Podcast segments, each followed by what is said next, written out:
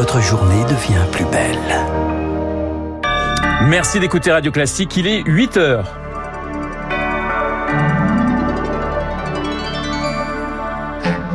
La matinale de Radio Classique avec Renaud Blanc. Réforme de l'assurance chômage et sécurité. L'exécutif entre dans le dur du quinquennat ce matin en Conseil des ministres. Retourné en classe malgré la guerre et les bombes. En Ukraine, les élèves retrouvent l'école, mais toujours à distance et dans des villes les plus ciblées. Et puis, à la fin de ce journal, en avant-première sur Radio Classique, revient sur l'affaire Haddad. Peut-être un nouveau chapitre dans huit jours. On vous en parle avec Hervé Gattegno.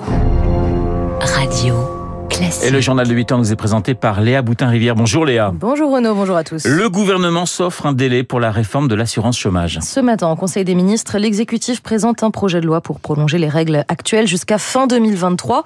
Objectif, laisser du temps pour négocier avec les partenaires sociaux. Émilie Vallès, Emmanuel Macron garde le cap du plein emploi d'ici 2027. En fait, ce projet de loi, c'est le top départ de la nouvelle réforme. Pour l'exécutif, l'idée est simple, il faut moduler les conditions de l'assurance chômage en fonction de la situation du marché du travail. Quand l'économie va bien, comme actuellement, il faut inciter les demandeurs d'emploi à reprendre un travail et donc durcir les règles d'indemnisation. Quand la situation est au contraire moins favorable, on les assouplit. Reste à définir les critères de modulation. Pour cela, le gouvernement compte sur les partenaires sociaux. Mais pas sûr que ces négociations aboutissent car les syndicats CFDT en tête ne veulent pas écrire des règles qui, selon eux, pénaliseront les chômeurs. De l'autre côté, le patronat est lui favorable à la réforme. Les discussions semblent donc vouées à l'échec.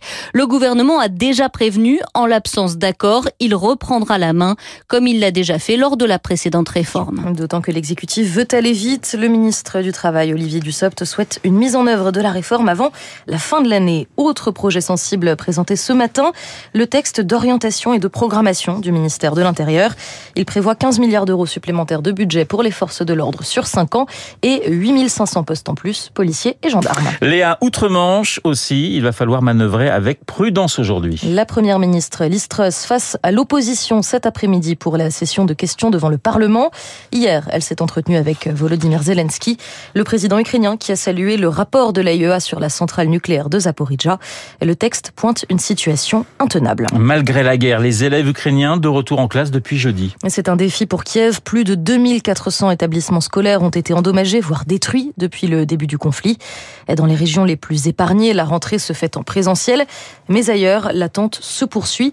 Illustration à Kharkiv, où hier encore les bombes tombaient, avec Rémi Vallès. Après des mois planifiés, la rentrée scolaire, c'est la douche froide pour Olga, professeure d'anglais à Kharkiv. Son école ne rouvrira pas ses portes.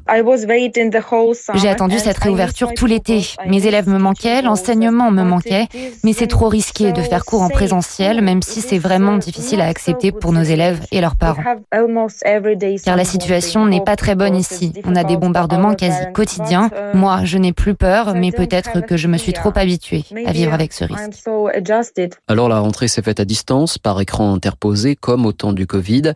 Un moment malgré tout très fort pour Olga et ses élèves, des jeunes de 6 à 15 ans.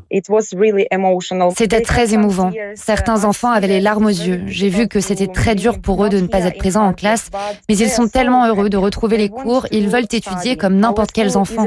On est prêt à refaire classe de façon normale dès que la situation nous le permettra, même si ce ne sera jamais vraiment pareil, car à cause de la guerre, environ 180 enfants ont quitté l'école.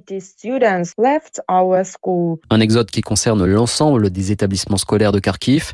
Avant la guerre, la ville comptait 126 000 étudiants il en reste à peine un quart. Témoignage recueilli par Rémi Vallès. Léa, on revient sur cette polémique qui touche euh, les joueurs du Paris Saint-Germain et qui a fait beaucoup de bruit hier. À tel point que l'entraîneur des Parisiens, Christophe Galtier, a dû s'excuser. Il a dit regretter sa blague de mauvaise qualité sur les chars à voile.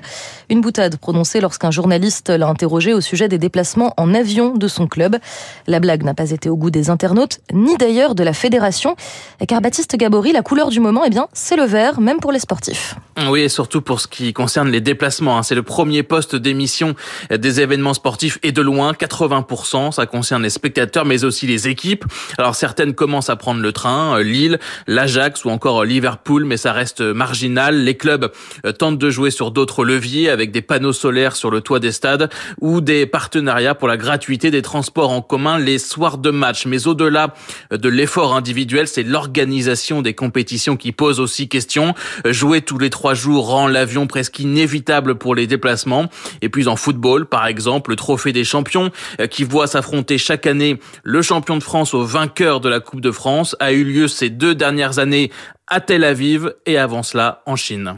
Merci Baptiste, il est 8h05 sur Radio Classique. Omar Radad m'a tué, Omar m'a tué, tué ER, vous vous rappelez bien sûr de cette phrase et de cette faute d'orthographe. Eh bien, nous sommes les premiers sur Radio Classique à vous en parler, à vous parler de cette affaire qui défraie la chronique depuis plus de 30 ans. Et c'est le 15 septembre prochain que l'on saura si la justice ordonne une révision du procès, l'affaire Radad avec ses zones d'ombre, ses multiples rebondissements et peut-être l'ouverture d'un nouveau chapitre dans 8 jours. Bonjour Hervé Gattegno. Bonjour. Vous avez rejoint l'équipe de Radio Classique. On vous retrouve tous les mardis avec Rachel Kahn dans Esprit Libre, mais vous êtes aussi l'un des meilleurs connaisseurs des affaires euh, judiciaires en France. Expliquez-nous pourquoi la date du 15 septembre est effectivement la date de la dernière chance pour les défenseurs de Maradad. Vous savez, euh, obtenir la révision euh, d'une condamnation, c'est très difficile en France. Hein. Il y a eu neuf décisions seulement favorables depuis depuis la libération, donc c'est rarissime. Et effectivement, c'est le bout d'un processus. Il faut avoir été définitivement condamné pour faire une requête en révision. Il y en avait eu une précédente faite par Omar Radad en 2002 qui avait été rejetée.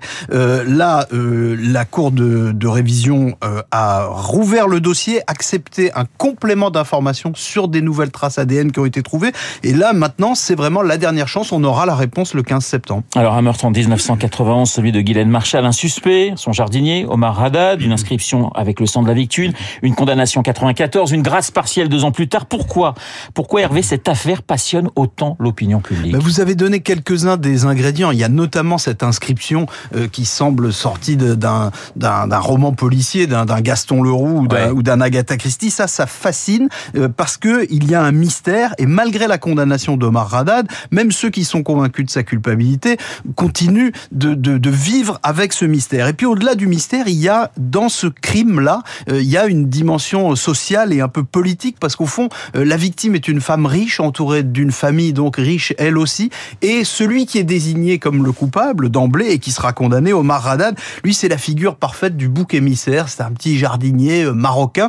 Se mêle euh, à, à, tout cela euh, un combat politique et un combat d'avocats avec deux grands avocats. Jacques Vergès, Henri Leclerc. Voilà, qui sont deux figures du barreau de l'époque et qui sont des figures antagonistes. Tout ça, ça fait un magnifique polar. Hervé, l'enquête a été très mal menée, très mal ficelée?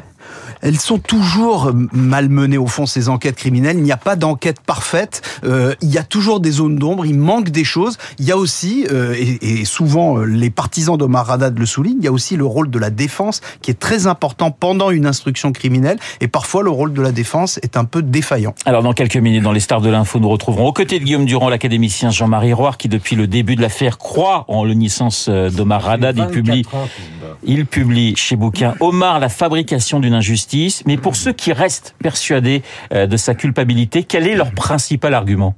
Le principal argument, c'est que euh, selon l'enquête, c'est forcément Madame Marshall, la victime, qui a écrit euh, cette fameuse inscription avec son sang. Omar m'a tué à, deux reprises. La deuxième fois, la phrase est incomplète et elle l'a fait dans une cave dans laquelle elle était enfermée de l'intérieur, dit l'enquête. La défense et les partisans d'Omar Rada disent depuis des années que un autre scénario est possible. On peut avoir bloqué cette porte de l'extérieur. Ils ont échoué à le démontrer pendant l'instruction. Et donc, on en est resté là-dessus. Si c'est Madame Marshall qui a écrit Omar m'a tué, pourquoi se serait-elle trompée? Pourquoi aurait-elle désigné quelqu'un d'autre? Et puis, petit détail, il y avait de la poussière de la cave sur le pantalon d'Omar Radad qui pourtant affirmait ne pas y être allé depuis très longtemps.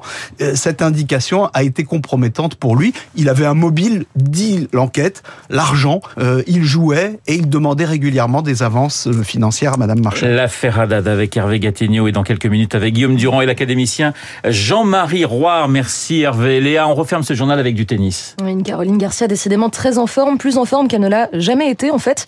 La joueuse de tennis s'est qualifiée hier pour les demi-finales de l'US Open, sa première demi-finale de Grand Chelem. Elle affrontera vendredi la Tunisienne Hans Jaber. Voilà le journal de 8h présenté par Léa Boutin-Rivière. Il est 8h10 sur l'antenne de Radio Classique. Dans un instant, les stars de l'info, Guillaume Durand, Jean-Marie Roy. Auparavant, avant l'édito politique de Guillaume Tabar. Et je vous promets, mon cher Guillaume, que je ferai eh bien, toutes les relances dans le bon ordre. À tout de suite.